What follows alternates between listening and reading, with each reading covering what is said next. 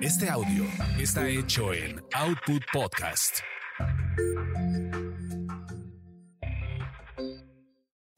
Las chicas listas revisan, planifican, emprenden y sobre todo toman buenas decisiones. Bienvenidos a Las chicas listas, un podcast de finanzas cotidianas y desarrollo laboral con Ivonne Vargas y Verónica García de León. ¿Qué tal? ¿Qué tal? Bienvenidos a todas y a todos a este su podcast de confianza. Soy Verónica García de León y los saludo en un nuevo episodio de Chicas Listas y conmigo está eh, mi amiga eh, querida Ivonne Vargas. Hola Ivonne. ¿Cómo estás, Vero? Mucho gusto en, saludarte y eh, pues dar la bienvenida a otro podcast.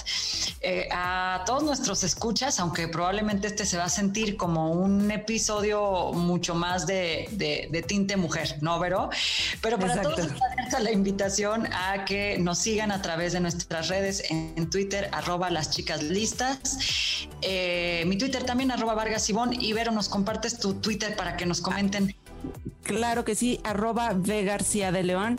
Y pues ahí ya saben que nos pueden poner también sus sugerencias de temas, eh, opiniones, retroalimentaciones, críticas también y todo lo que, lo que, lo que quieran. También eh, eh, les quiero compartir el, el, correo electrónico que es chicaslistaspodcast arroba gmail.com. Pues ahí está, Vero. Y sabes que ya, ya empezamos a platicar que es un programa más con tinte de mujeres, porque esta es la semana en la que se celebra el Día Internacional de la Mujer. Eh, que, bueno, no tendría que ser solamente una semana, ¿no, Vero? Pero este, el, tema es que creo que este es un momento especial por todo lo que se está viviendo en la pandemia. Em, sin duda han cambiado mucho los temas este, del empleo, también de la distribución de las actividades actividades en casa. Ya hay muchas cifras al respecto, pero ¿sabes qué? Yo, yo creo que este programa, Vero, más que platicar de las cifras, es eh, escuchar de viva voz lo que están viviendo las mujeres. Si sube 30, si baja, si hace que ahorita les vamos a platicar un poco de esas cifras, pues es parte de lo oficial, pero lo que es quizá muy preocupante, Vero, porque todas lo, hemos visto, lo hemos platicado entre nosotras, lo hemos platicado con amigas, es eh, de verdad cómo quizá ha salido en este momento a relucir que hay muchos campos en los que no hemos avanzado en actividades de casa, en que las mujeres estén en actividades que son económicamente más golpeadas. Ahí falta mucho, pues quizá mucho por hacer y es algo de lo que deberíamos pues, tener muy presente en esta fecha, ¿no? Así es. Pues si quieres, de una vez entramos en caliente, de lleno a los testimonios. Eh, tú presentas, si quieres, a nuestras primeras entrevistadas porque hoy tenemos un programa de mucho testimonio. Así que sí, vamos a mucho. primero cómo le impactó la pandemia desde la perspectiva laboral a Claudia Flores. Ella es abogada. Hola, eh, la pandemia en mi vida laboral sí me, impactó en, principalmente en reducción de ingresos y también en, aumento de, de trabajo, de la carga de trabajo como mi actividad preponderante es eh, depende de que un ente de gobierno como los juzgados estén abiertos, el hecho de que fuera lo contrario y cerraran, sí me impactó en, cuestión de, ingresos, ya que yo obtengo un salario base y, aparte ingresos extraordinarios de clientes que pues dejaron de hacerme los pagos eh, por el cierre de los juzgados. Y por otro lado, ello, el hecho de que estuvieran cerrados los, juzgados no implicó que se redujera el trabajo, sino al contrario, debido a la pandemia, igualmente se incrementó mis labores, dado que tuve que dar asesorías de, derivadas de actos de la pandemia.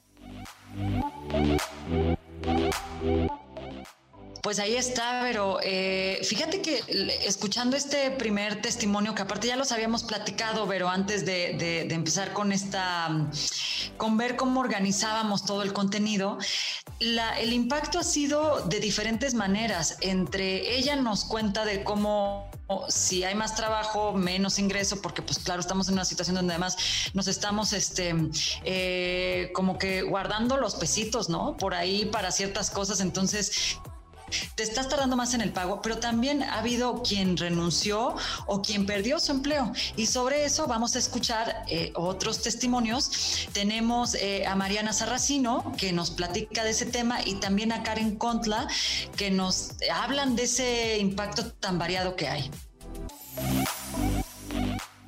Hola, pues mi vida laboral cambió completamente mi vida desde el inicio de la pandemia, ya que fui una de las primeras personas despedidas por mi empresa. Es del sector hotelero, uno de los grupos importantes en el país. ¿En qué afectó? En que en ser tan imprevisto esta decisión al despedir a las primeras personas que no tuvieran planta y que ya habíamos he invertido tiempo desde antes de esos meses de, planta, nos dieron las gracias para apoyar a la pandemia. Afectó obviamente el que ya no tengo un sueldo base, un sueldo fijo en casa, que es el sustento para medicamentos, doctor, alimento, servicios, casa, etcétera, en mi familia. Creo que la pandemia repercutió en mi vida en la cuestión del empleo en, de muchas formas, ya que de, por una parte tenía que encontrar espacios adecuados para el tipo de trabajo que yo estaba haciendo, ya que se manejaba información confidencial. Entonces tenía que estar buscando algún espacio que estuviera cerrado, donde estuviera yo, pues por la cuestión de la filtración de información era muy importante.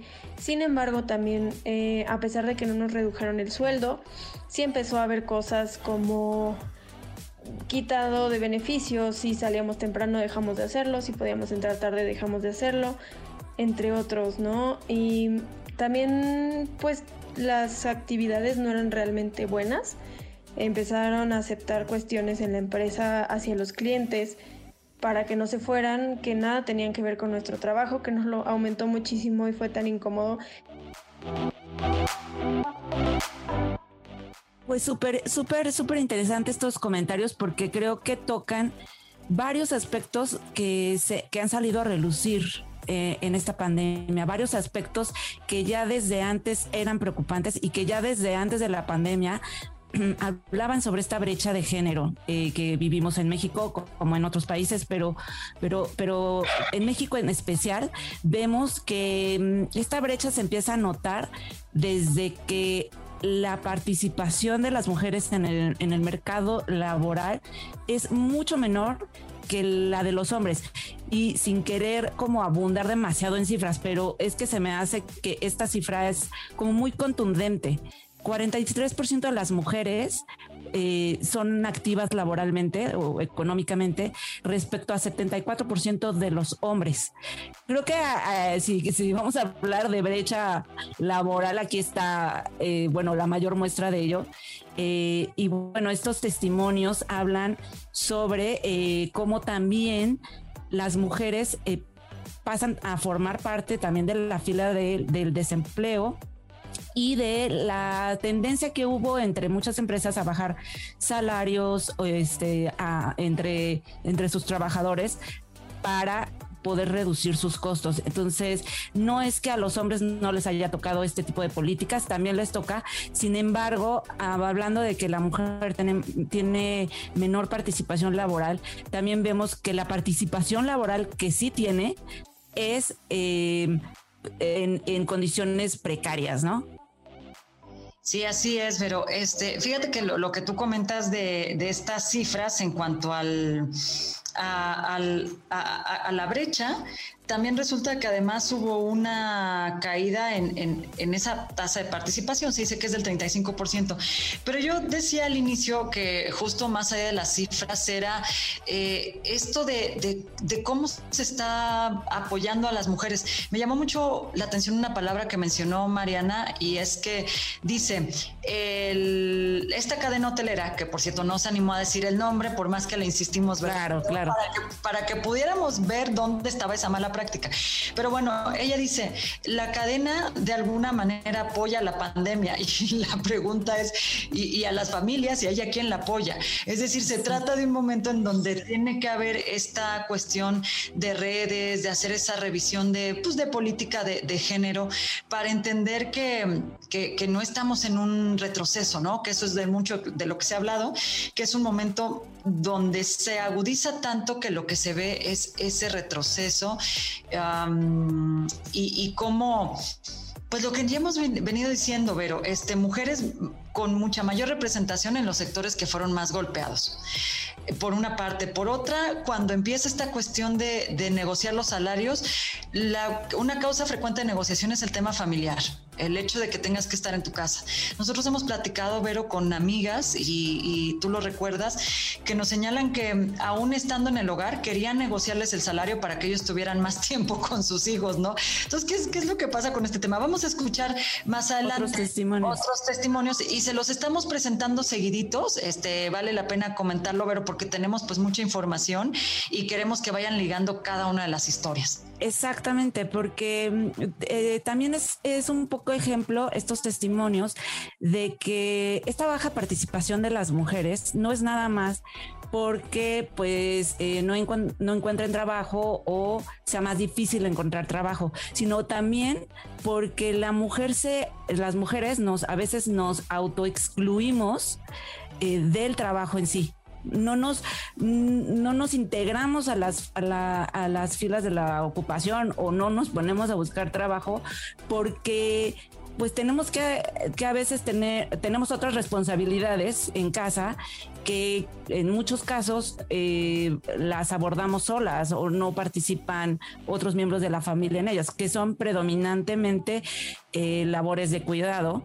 Eh, y bueno, ahí también hay, hay cifras eh, bastante, bastante importantes en el que eh, hay una que, que, recuerdo que es eh, que la mujer las mujeres invierten 40 horas a la semana aproximadamente en, el, en labores de cuidado respecto a 17 horas de los hombres. 43 horas a la semana y 17 de hombres. lo estaba diciendo de memoria, pero ahorita lo chequé y sí, sí estoy correcta. Pero bueno, esto más allá de, que sean cifras en sí, sí habla de que si la mujer no participa en, el trabajo, en la, economía o laboralmente, más que nada, es porque también tiene que atender otras cosas y a veces eh, pues tiene que elegir, ¿no? Entonces, eh, estos testimonios que, que, Sí, dime, dime, dime. Perdóname, decir, aprovechando, antes de ir a escuchar los testimonios, pues que nuestros escuchas nos comenten en Twitter, eh, porque si me hace una pregunta interesante. ¿Yo me autoexcluyo o siento que el entorno me sigue excluyendo? ¿No? Porque pues aquí hay, un tema también muy cultural en el sentido de que mm, nos cuesta trabajo quizá pedir o no sabemos cómo empezar a armar nuestras redes de apoyo para que ese tiempo que destinamos a, las labores del hogar, del, cuidado, pues recaigan también en otras figuras, ¿no? De la familia, los, los varones, por supuesto. Entonces, coméntenos si se autoexcluyen o si creen que más bien es un tema del mercado como sigue estando, que, que llegamos a esa condición de tener que trabajar más. Y nos vamos a los otros testimonios, Vero. Sí, pues mira, estos testimonios eh, coinciden en que, pues, entre las cosas que cambiaron para ellas eh, durante la pandemia, es como un incremento en, el trabajo que están realizando, ¿no? Eh, en el trabajo remunerado y en el no remunerado. Entonces, si quieres, escuchamos. ellas son Ana, Ana García, Cintia Barrera y Amanda Solís. Entonces, eh, las escuchamos. Yo no recuerdo otro periodo en mi vida laboral donde haya trabajado tan intensamente y a un ritmo tan acelerado como han sido los últimos 10, 9 meses. Hay semanas en las que pienso, ok, ahora sí va a venir un respiro, van a bajar un poco las noticias, pero de repente algo revienta, algo sucede. Siento que el trabajo ha aumentado, sobre todo el año pasado, eh, por esto que explicaba hace un momento, porque los clientes demandaban mayor tiempo de reuniones y de estar eh, conectado para atender diferentes asuntos. También la dinámica de las empresas o de los clientes pues cambió y habría que justamente hacer adecuaciones, dialogar, pensar nuevas ideas y esto implicaba pues un mayor tiempo quizás de planeación o de revisión de cómo se venían haciendo las cosas del que antes teníamos, lo cual pues implicaba precisamente esto, invertir mayor tiempo en estar en, sesiones virtuales, en reuniones para resolver y replantear las actividades o la forma de trabajo, o las metas o las estrategias a realizar. Sí, considero que mi trabajo ha aumentado, pero mi trabajo que no tiene que ver con el que es remunerado. O sea, ese finalmente pues sigue fluyendo de la misma manera, o sea, es un trabajo que se puede realizar sin problemas este, desde oficina o desde la casa. Y en términos generales, incluso se han implementado procesos que permiten y que lo facilitan, ¿no? Este, por ejemplo, procesos de firmas electrónicas, etcétera, que facilitan el proceso y el trabajo que se ha incrementado es un trabajo el que no es remunerado, ¿no? Donde hay que estar pendientes, donde hay que limpiar, donde hay que recoger, donde hay que hacer el súper, ¿no? O sea, en lugar de hacer un súper como antes, que era para tener frutas, para cenar, pues ahora que hacer un súper completo, este, mucho más integral, incluso creo que consumimos pues más productos, ¿no? O sea, antes este, el agua pues consumíamos una cantidad, pues ahora como estamos todo el día aquí, pues eso se ha duplicado, etcétera. Ese tipo, o sea, el trabajo no remunerado es el trabajo que se ha incrementado. Y pues sí, precisamente lo que, lo que platicábamos era eh, eh, acerca de, de cómo de pronto la misma actividad dentro de casa te va absorbiendo en otras actividades más allá de las del trabajo. Ella misma, la misma Amanda Solís, que fue la última que comentó sobre el trabajo no remunerado, ella misma dice que pues a su chiquita que ya no la lleva a la guardería o a la escuelita, pues ahora ella la tiene que atender en la casa, eh, tiene que, eh, que, estar supervisando sus actividades. Eh, con las maestras o bueno, porque sí se conectan, o sea, sí hay una, sí, sí se conecta en línea, pero eh, pues mm, tiene que tener la asistencia de, de, Amanda, ¿no? O sea, para, para, pues para que esté poniendo atención, para que esté escuchando, para que no se levante, para que, ¿no? Este, entonces es una actividad más a realizar, la de los hijos en casa, ¿no?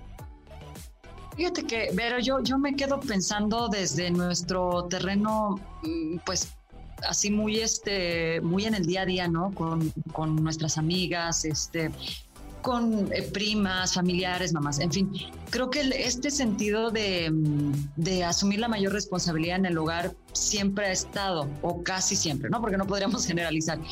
Casi siempre ha estado, pero lo que me pongo a pensar escuchando estas voces, ¿no? Cuando escucho este, a Karen diciendo que que la empresa incurrió en unas prácticas que las metían en una situación más complicada en su trabajo, o a Mariana diciendo que la despiden días antes de que le dieran la planta. Cuando la escucho, pienso en todo lo, en, en cuán agotador puede ser, o sea, cómo esta pandemia nos ha dejado tal agotamiento a las mujeres que ligando esto con la pregunta que tú hacías antes o que comentabas esto de la autoexclusión, es que yo creo que ese sentido de agotamiento te lleva también a decir, ¿sabes qué? Ya mejor me voy a meter en esto, lo del trabajo lo resolveré después. Y es algo que, que hasta ha estado documentado, ¿no? Me gusta mucho una cifra que maneja eh, la red Alien Power en ese sentido. Dice que tres de cada cuatro mujeres citan agotamiento como la principal razón para ya no pensar en temas laborales uno, las mujeres tienen 1.5 más probabilidades que el hombre de pensar en renunciar a la carrera o abandonar la fuerza laboral a propósito de la crisis. Y, es algo que, que, este, que si lo queremos ver es hasta evidente. Estás todo el día como con el tema de que, y si la familia, y ahora me conecto este, pues para ver no solo a mis hijos, sino a mis papás. Y estoy pensando en el tema de las medicinas, llevarles el súper, porque pues no, no sé en mi caso, pero yo en mi, en mi caso, este, con tal de que mi mamá no esté como saliendo o cuando está enferma, me tengo que organizar para llegar, llevarle el súper y dejar casa. Entonces, todo eso creo que de fondo nos lleva a decir, estoy tan cansada que ya, le entro al tema de me desocupo ahorita de lo laboral y luego veo cómo voy resolviendo. O bien lo que, lo que podemos, lo que solemos hacer es que no nos comprometemos en un trabajo formal, ¿no? Eh, en una empresa porque sabemos que vamos a tener que eh, salir corriendo por el hijo, o bueno, ahorita no es la pandemia, pero vamos a tener que estar tomándonos esas horas de trabajo para atender cosas de la casa. Entonces, prefieres no comprometerte con un trabajo formal, eh, pero entonces vas agarrando trabajitos que muchas veces eh, son precarios, ¿no? O que no tienen seguridad social. Eh, 60% de las mujeres no tienen seguridad social, por ejemplo y este y eso entre otras condiciones digo por hablar de uno de los aspectos precarios pero son a veces eh, tres trabajos distintos. Perdón o, aceptas la negociación pero lo, que sea es que sumado a estas cosas eh, la, que hemos escuchado con muchas veces no hacer la negociación del dinero a partir de si tienes hijos o no tienes hijos porque entonces tú decides que eh, le vas a poner un poco más de o vas a estar vas a extender tu horario en poner foco a los hijos, a cuidarlos, a llevarlos al doctor, a este tipo de cosas. ¿Y por qué tendría que aceptar una mujer menos dinero cuando en realidad ella se va a organizar en sus tiempos para sacar la misma cantidad de trabajo o hasta más de trabajo, ¿no? Así que bueno, es un tema que, que, siempre ha sido como de mucho debate, pero insisto que ahorita que estamos escuchando las voces de estas mujeres que nos apoyaron, la verdad, tan, tan amablemente para armar este podcast, sí hay que repensar cómo se les puede apoyar, que esta pandemia nos deje como esa lección de cómo ayudarnos entre nosotras a crear mejores redes. Vamos a platicar de eso ya casi para el cierre de, nuestro podcast. Pero me gustaría eh, irnos con otros testimonios, eh, Vero, que nos dicen justo qué han tenido que hacer estas mujeres con, con esta transformación pandémica como para salir adelante. Pero pues vamos a escuchar de nueva cuenta a dos de nuestros testimonios que nos platican qué han tenido que hacer para salir adelante con este impacto en la pandemia. Vamos a escuchar a nuestra abogada, a Claudia y también a Karen. Ella es psicóloga y es interesante lo que nos cuenta sobre la medida que tuvo que tomar. Bueno, para salir adelante la verdad es que tuve que decir bye a mi trabajo por más por una cuestión de salud mental. Creo que hoy en día la salud mental es más importante que nada. Bien que mal, si la economía está muy mal y muchos lo hacemos por necesidad del trabajo, eh, yo gracias al cielo tuve la oportunidad de llevar a cabo un cambio que si bien el cambio me va a repercutir económicamente, creo que profesional y emocionalmente me da chance para crecer mucho. Entonces pienso que está bien. En cuestión de equilibrar horarios y trabajo en casa, la verdad es que sí se vuelve un poco complicado.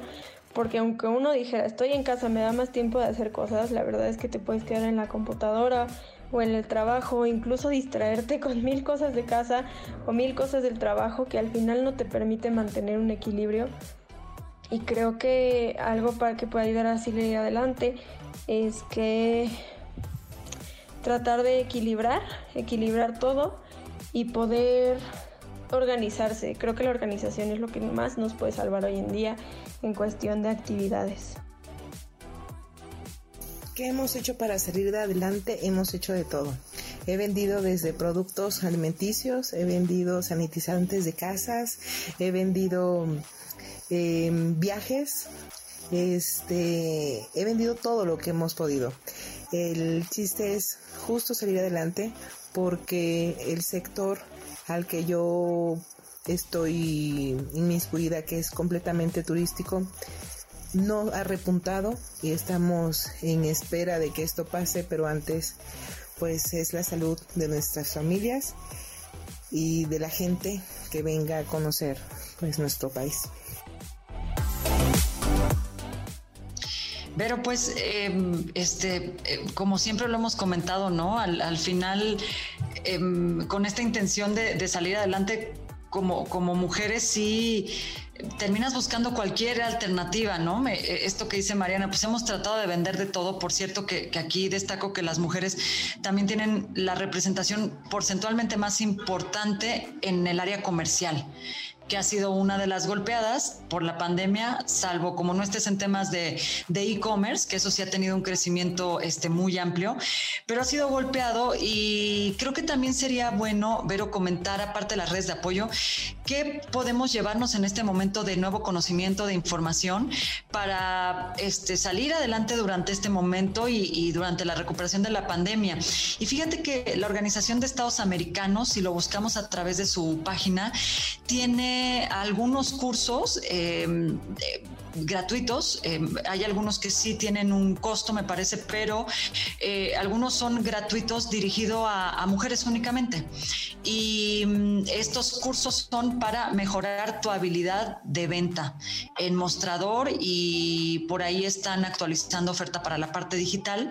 Y ya recordé, fíjate que ahora que estoy pensando, pero tienen eh, algunos que sí están eh, con costo, pero puedes aplicar a una beca. Y esta beca las otorgan algunas empresas que tienen en su perfil la parte de ventas para que puedas seguir la capacitación. Entonces, pues bueno, estarle buscando, yo, yo creo que las alternativas para poderte hacerte un recurso ahorita es en lo que estamos todos y todas, hacerlo de una manera, este, digamos, como mucho más profesional, si lo queremos pensar desde el término de carrera, o no más profesional, pero añadiendo otro tipo de conocimientos. Exacto. Y pues creo que hablando de, de, como recursos o habilidades que, podríamos adquirir y retomando lo que es la sobrecarga de trabajo, ¿no? Eh, decía Mariana precisamente que, que está tomando lo que, lo que se puede, o sea, lo que vendiendo lo que puede y trabajando en lo que, en lo que puede este, pues a veces esto nos lleva a una sobrecarga de trabajo que fíjate que, que, leía que, que, esto nos genera pobreza de tiempo. La sobrecarga de trabajo genera pobreza de tiempo y que eh, esto impide también eh, pues que haya igualdad de oportunidades, derechos y, de resultados, ¿no? O sea, finalmente es en este eh, en esta falta de tiempo en la que no tenemos aparentemente pues el tiempo para hacer cosas de otro tipo para nuestro cuidado o para nuestro crecimiento, ¿no? En ese sentido creo que es importante adquirir habilidades de organización, o sea, cómo podemos organizar nuestro tiempo, eh, cómo podemos priorizar quizá también actividades y em, que nos quede un espacio también para, para nosotros. No estoy diciendo que bueno, no sé, ya cada quien lo, lo, lo, lo determinará, pero pues un, un, tiempo para obtener otro tipo de recursos, otro tipo de conocimientos, incluso diversión y, ¿por qué no, descanso, no? Oye, pero fíjate que, que sí, que es hasta, yo digo, bueno, en este momento creo que las mujeres en términos de cómo se desempeñan como cuidadoras, oye, hasta tener un tiempo para vivir un duelo, para prepararte en trabajar tus emociones, que por cierto, Allen Power tiene algunos talleres también orientados a esta parte del, del, manejo de, duelo, este, mm, cabe por ahí comentarlo, pero sí, esto que tú dices, pero la pobreza de tiempo y otro fenómeno que se ha detectado con esto y que las mujeres sufren más de ello y se llama el tecnoestrés mujeres y niños parecen que están más en este tema, estresados por el asunto de la tecnología, por los horarios de conexión, por cumplir adecuadamente con los tiempos en que estás conectado, revisión de tarea con los hijos, en fin, eh, tenemos otro testimonio, Vero, que también nos habla de esto. Sí, bueno, precisamente eh, hay una diferencia en, cómo vives eh, la presión o tu calidad de vida eh, como mujer cuando tienes la ayuda de una red o la ayuda de tu pareja eh, para resolver las actividades del día a día, ¿no? Varias de nuestras entrevistadas, em, entre ellas Ana García, Amanda Solís y la misma también Cintia Barrera, eh, tienen como este esta dinámica en la que sus parejas también colaboran con ellas en en las actividades de, cuidado y de, de, la casa, ¿no? Entonces, sí creo que aún, eh, aún así tienen, eh, tienen una sobrecarga de, trabajo, pero creo que sí se diluye un poco eh, y se puede vivir de otra manera o con un poco más de calidad cuando sí tienes este aporte. Incluso una de ellas, Ana García, hablaba que como ellos no tienen a sus, a sus familiares cerca, eh, se hacen también de, la ayuda de sus vecinos, ¿no? Entonces, bueno, es importante, pero si quieres escuchamos a Cintia en este, en este sentido.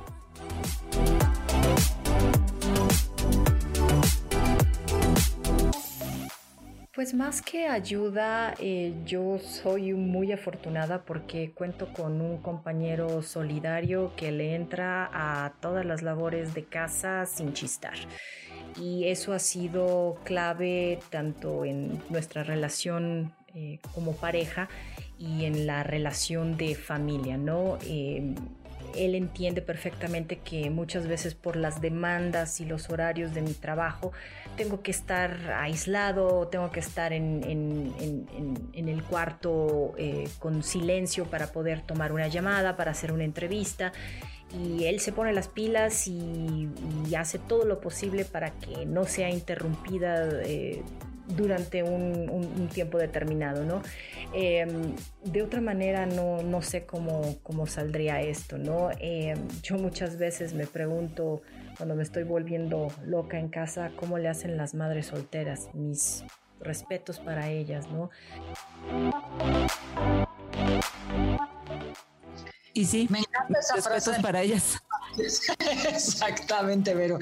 Oye, pero estamos casi terminando con este podcast, que la verdad aprendemos mucho de, de nuestras pues de estas voces, ¿no? Te iba a decir de nuestras amigas, porque la verdad es que sí me parece importante quedarnos en, en el mensaje de, de, que trabajando a través de una red de unidas podemos hacer las cosas diferentes.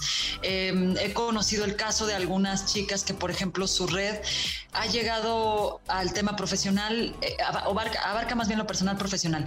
En lo personal, apoyándose cuando se tiene que cuidar este, a un hijo, cuando de repente algún tema médico y, y la la otra mamá tiene un medicamento que pueda apoyar, Ahí está. Y en lo profesional, por ejemplo, muchas mujeres que están emprendiendo también dicen, yo no, por ejemplo, no domino la parte de contabilidad. Y hay algunas redes eh, impulsadas, eh, por ejemplo, la UNAM tiene una red de apoyo a mujeres en ese sentido para que el conocimiento del cual tú crees que no estás tan habilitada, adoleces, pues bueno, puedas eh, buscar en una red de mujeres este tipo de apoyos. Y eso es lo que yo creo que es el mensaje, que mm, si nos estamos sintiendo muy oprimidas, agobiadas, al punto del burnout, pues buscar esa red. Y yo quiero eh, cerrar, Vero, con dos cosas eh, que me llamaron mucho la atención, eh, que a lo mejor no tiene que ver con el impacto de la pandemia, pero esta iniciativa que está orientada a que... Mm, ahora te voy a decir el, nombre completo porque sé que está orientada al, tema de, la menstruación. Y quizá tú ya escuchaste de esto, pero eh, es una iniciativa que surge eh, por parte del colectivo feminista Menstruación Digna. Van a decir que qué tiene que ver una cosa con la otra, pero es una iniciativa que surge en Oaxaca para que eh, todas las mujeres puedan recibir medicamentos, toallas femeninas, en fin, diferentes em, objetos que se requieren durante este periodo para que ellas, eh, punto número uno, no tengan que elegir entre comprar esto o comprar comida o no sean discriminadas, que sufran este proceso de discriminación en escuelas, en lugares de trabajo. Es una iniciativa que va a correr en zonas marginadas de manera inicial. Insisto, empezó en Oaxaca, pero ahora se va a empezar a mover ya en Ciudad de México y la idea es apoyar a las mujeres que en este periodo sufren de un momento de discriminación muy fuerte. Wow, pues, es súper, súper programa. Creo que, creo que, ¿eh? creo que sí este, vale la pena. ¿Hay alguna, alguna página que consultar para ella? Mira, se, los vamos ahorita a proporcionar. Mientras comentarles que también Google, exactamente. Google, tiene eh, tiene programas para distintos públicos. Eh, Google tiene un área de capacitación entre las, los públicos que atiende es el de mujeres eh, y tiene cursos muy interesantes. Si ustedes entran a YouTube y le ponen Google Mujeres tal cual, les van a sacar, eh, eh, les va a salir pues varios cursos de herramientas para mujeres emprendedoras y mujeres que quieren meterse al manejo de redes sociales, etcétera. Así, Google Mujeres. Y también les comento de un programa muy interesante que, que está manejando UPS para mujeres eh, exportadoras, para mujeres que quieren exportar, eh, y, es eh, tal cual programa de mujeres exportadoras.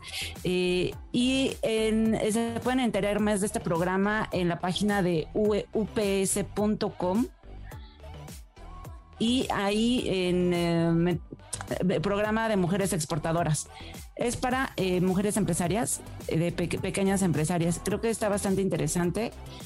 Y bueno, este, pues si tienes la página y si no la, la publicamos en nuestras redes al rato. Pero se las vamos a compartir a, todos nuestros escuchas, porque esta es una campaña, fíjate, que acaba de arrancar esta semana y entiendo que están haciendo toda la, la habilitación y mm, como ya lo decía, es eh, el objetivo es eh, que eh, recordar que hay una obligación estatal por garantizar que cada niña y mujer tenga la posibilidad de gestionar su menstruación donde quiera que esté en forma digna, sin sentir, sin ser discriminada y con seguridad. Y para ello se van a estar dotando, ya lo decía, desde toallas sanitarias, copas menstruales, tampones, en fin, diferentes y pláticas, también habrá pláticas al respecto para poder apoyarlas. Yo cierro este, eh, eh, sumándome a esta recomendación que haces, Vero, tan importante de, apoyo a mujeres que están en el emprendimiento, recomendando una red eh, que es Women's Business Network, que está en inglés, pero es una red que opera en México y que apoya a las mujeres en el tema de poder platicar con mentores, tener la, el un mentor, poder ser eh, coachadas por alguien y también eh, pues realizan actividades eh, ahora virtuales para que te puedas conectar con talleres y estés en total conexión profesional. Perfecto, pues está muy buen muy buen dato y pues los dejamos. Creo que estaría muy bien mencionar que, vamos a tener próximamente algún un programa de eh, finanzas personales. Eh, ya es algo que nos han estado pidiendo eh, sobre tips de cómo cómo sobrevivir a la crisis financieramente hablando. entonces tendremos la recomendación de expertos expertas pronto. No se pierdan el próximo episodio. Y bueno, yo los dejo. muchas gracias por escucharnos y nos vemos en el próximo episodio. Gracias, Ivonne. Gracias, Verónica. Nos escuchamos en Chicas Listas.